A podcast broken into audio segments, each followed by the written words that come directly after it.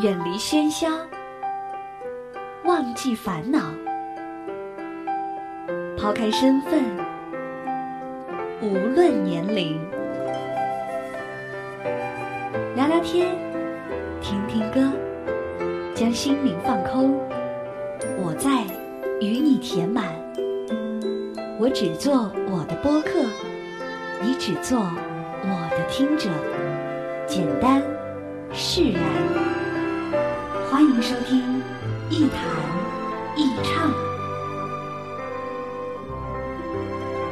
新卓艺工作室诚挚出品。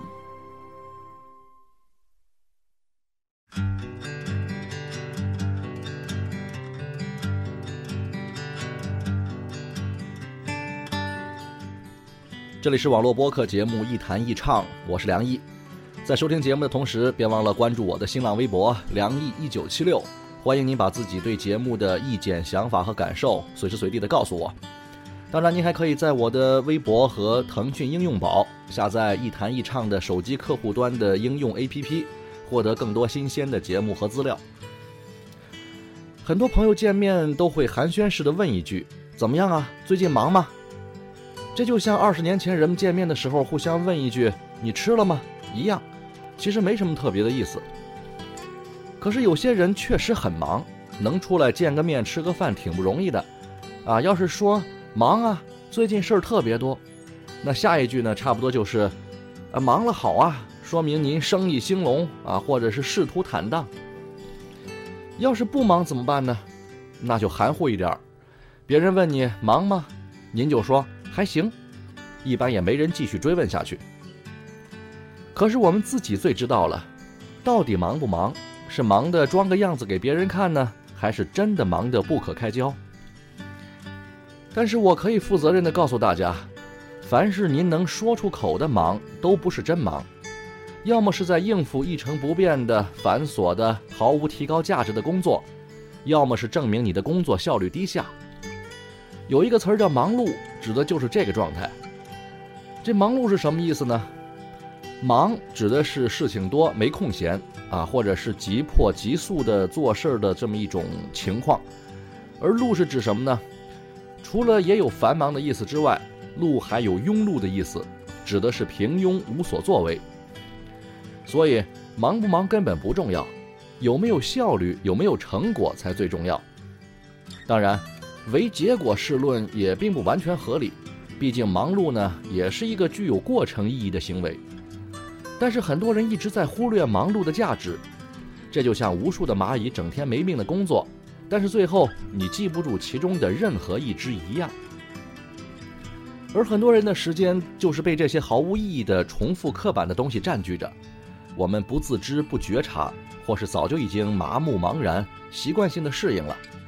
甚至离开了某种忙碌的生活，很多人会找不到自己，那种充满了怀疑和否定的自卑感，马上就会占据上来，以至于很多人都分不清楚，到底是喜欢忙碌呢，还是喜欢忙碌带来的虚假的成就感呢？当别人寒暄问起的时候，忙碌只是自卑患者放在口边自我安慰，或是一句敷衍了事的应付，那不一定代表着什么有价值的东西。很多时候，我们都忘记问问自己：我们真的很忙吗？我不愿意结束，我还没有结束无止境的旅途。看着我没停下的脚步，已经忘了身在何处。谁能改变人生的长度？谁知道永恒有多么恐怖？谁了解生存往往比命运还残酷？是没有人愿意认输。我们都在不断改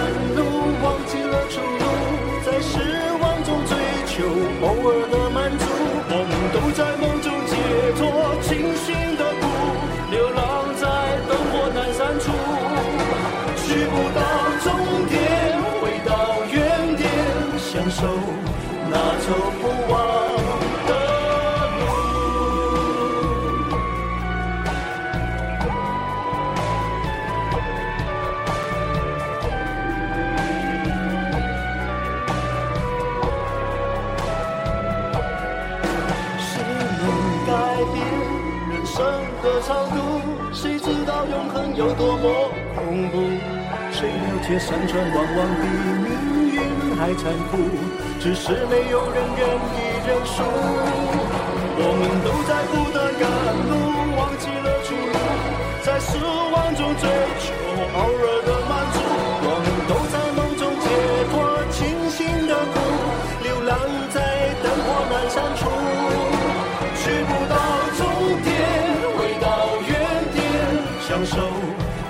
走不完的路，一路上演出难得糊涂，一路上回孤难的麻木，在这条情历无间的路，让我想你，你想我，怎么会孤独，我们都在不断赶路，忘记了出路，在失望中追求，偶尔的满足。在梦中解脱清醒的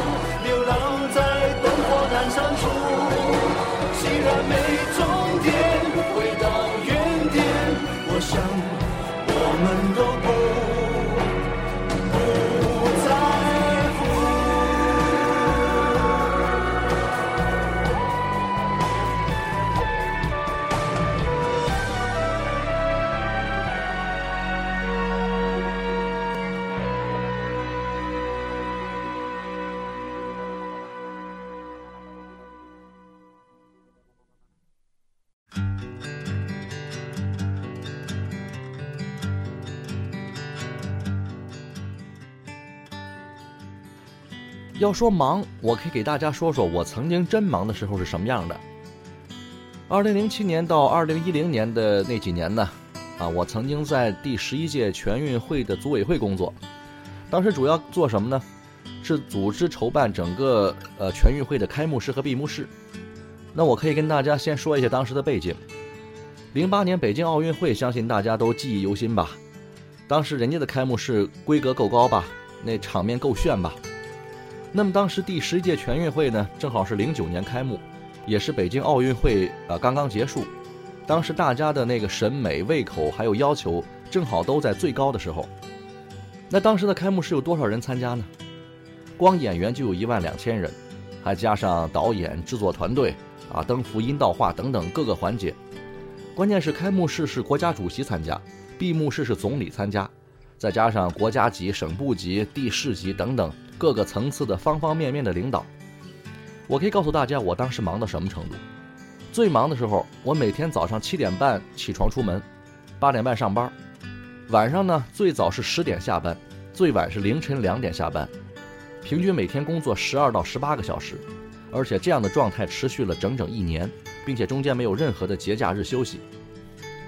最重要的还不是时间。在每天这十几个小时的工作周期里啊，是不停的在工作，除了吃饭和简单的午休，其他的时间是一直都在忙。那忙到什么程度呢？我可以说的再具体一点，最忙的时候，平均每天要起草六到十个文件，要外出往来组委会各个部门、各个团队之间六到八次，接听办公电话是三十到五十个，找有关的领导签字啊是十到二十次。那你们说这样的频率够忙吧？但是我可以告诉大家，我当时的效率是什么？除了保质保量的完成这些工作之外，我还要有自己的兴趣啊。那二零零八年、零九年的时候，大家还记得当时什么什么游戏最火吗？对，是那个偷菜游戏。很多人肯定记得当时一个特别火的网站叫开心网。你们知道当时我玩到什么程度吗？每天偷菜、挪车，啊，还有那个开心餐厅。就是所有这些游戏，我在好友排名里从来没有出过前三名。那么当时我那个买的车辆的装备级别已经到了战斗机了，再差一步就可以买到航天飞机。据说就是当时这个装备在网上能值二十万，而且呢，平均半个月我还得参加一次朋友聚会，还坚持写着博客，而且看完了十几部连续剧，还有那几年几乎所有上映过的热门电影。说实话，你要是让我评价那几年在全运会组委会的生活，我确实很忙。但是你要说我忙的就一点都没有时间，我不承认。忙和没有时间是两回事儿。效率这东西就像是汽车的发动机一样，越是好的发动机越不一定费油。天天让人抽鞭子的驴倒是勤快，可是跑一天也未必出得了城。所以，我相信每个人都会忙，但是我不相信忙的没有一点时间。那只不过是效率低下的人不自知的开脱，甚至是你不想见人、不敢面对周围环境，或者是推脱一些不想做的事情的时候，一个最好的借口罢了。其实，忙的没有时间是最坏的工作，而借口自己很忙的人，常常都处在最坏的状态里。他们其实有大把的时间可以浪费，或者他们把那些大把的时间切成碎片来浪费，但是结果都一样。不信你看看我们的周围，这样的情况，这样的人是不是很多呢？你可以问问他们，也可以问问自己：我们真的很忙吗？曾有一次晚餐和一个梦，在什么时间地点和那些幻想，我已经遗忘，肥皂、香水、眼影、唇膏，许多的电话在响，许多的事要被忘。许多的门与抽屉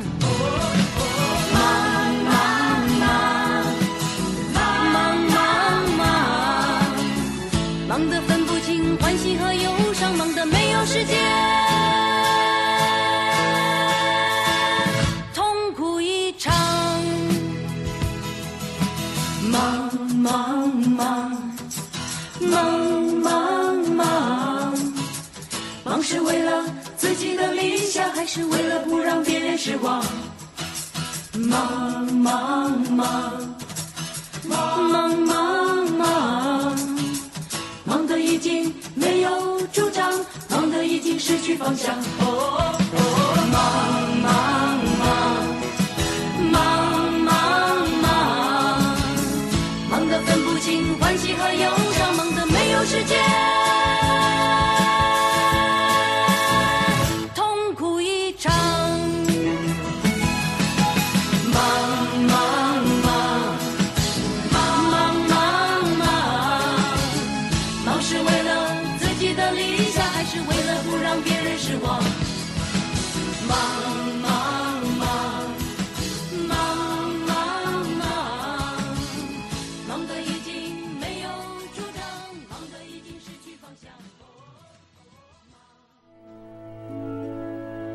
管晴朗还是阴霾，无论悲伤还是欢喜，有个人愿意陪你说话。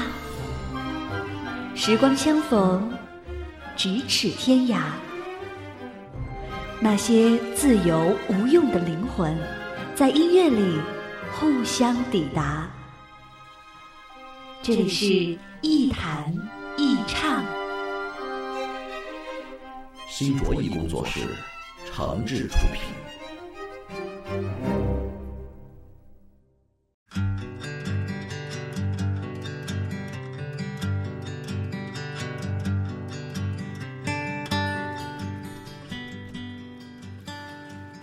这里是网络播客节目《一弹一唱》，我是梁毅，欢迎各位继续收听。说到“忙”这个词儿，很多人可能会把它和勤奋联系起来。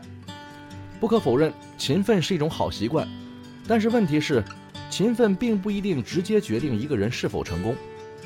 忙碌也一样，我见过很多人一辈子都在勤奋的工作，但是他们的一生几乎都是碌碌无为，而且更可悲的是，很多人早就习惯了这种生活，并且认定这就是自己的命运，不想再去改变什么了。他们从二十几岁开始工作，到了三十几岁、四十几岁，仍然是那副样子。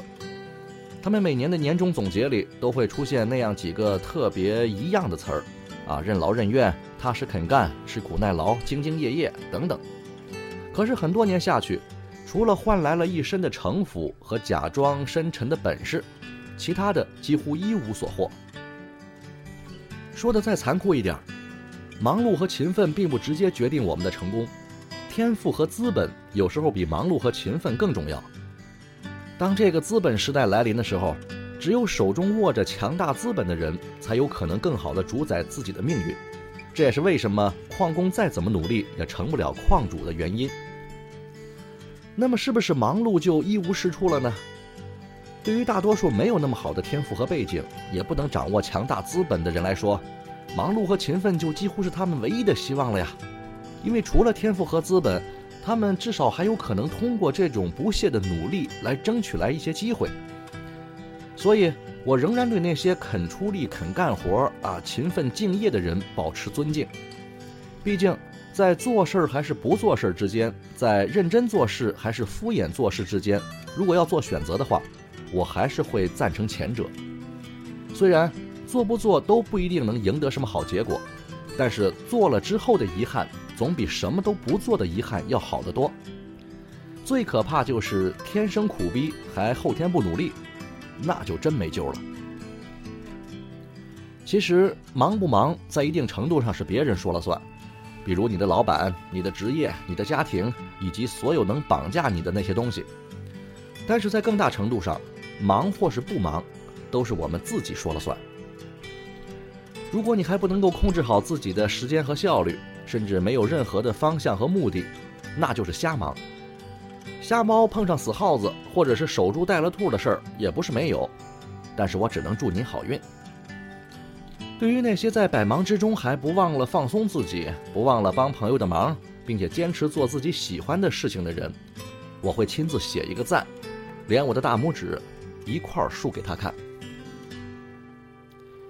好吧，今天节目就到这里，我们。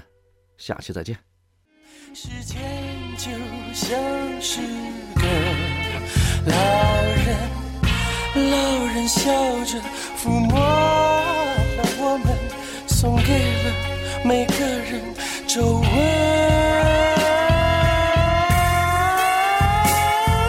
时间就像是一道闪电，带来了光亮，却只有一瞬间。当我们抬头仰望。道光线，一道终点。时间就像是一场恋爱，带来了浪漫，却又灰飞烟灭。当我们再次想起爱人的脸，已无十年。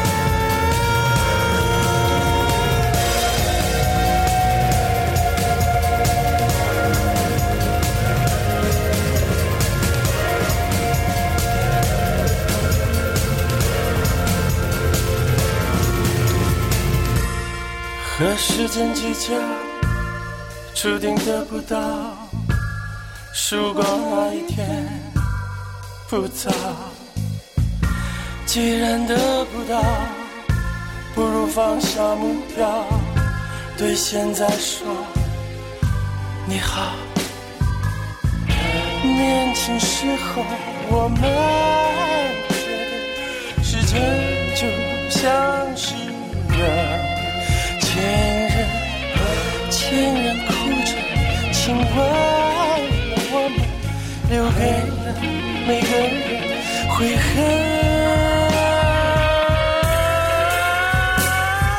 时间就像是一道闪电，带来了光亮，却只有一瞬间。当我们抬头仰望那道光线，一到终点。像是一场恋爱，带来了浪漫，却又灰飞烟灭。当我们再次想起爱人的脸，已无十年。时间就像是一道闪电，带来了光亮，却只有一瞬间。当我们抬头仰